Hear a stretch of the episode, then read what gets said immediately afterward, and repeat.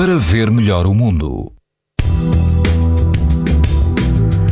As temperaturas mantêm-se muito elevadas este domingo e todo o país apresenta risco muito alto de exposição à radiação ultravioleta. Nos Açores, o risco é alto. Na Praia da Consolação, perto de Peniche, o índice UV é 9, numa escala em que o máximo é 11. A água do mar ronda os 17 graus e quase não há vento.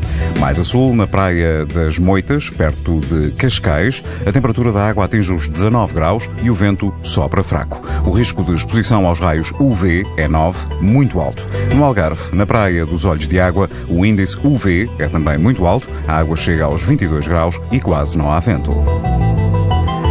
Pode ouvir estas informações no site da DSF e também em podcast. Para ver melhor o mundo, uma parceria Essilor-TSF.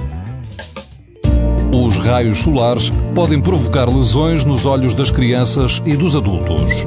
Proteja-se e aos seus filhos com lentes Essilor Proteção Total. Uma visão saudável neste verão é Silor. É Silor. Para ver melhor o mundo.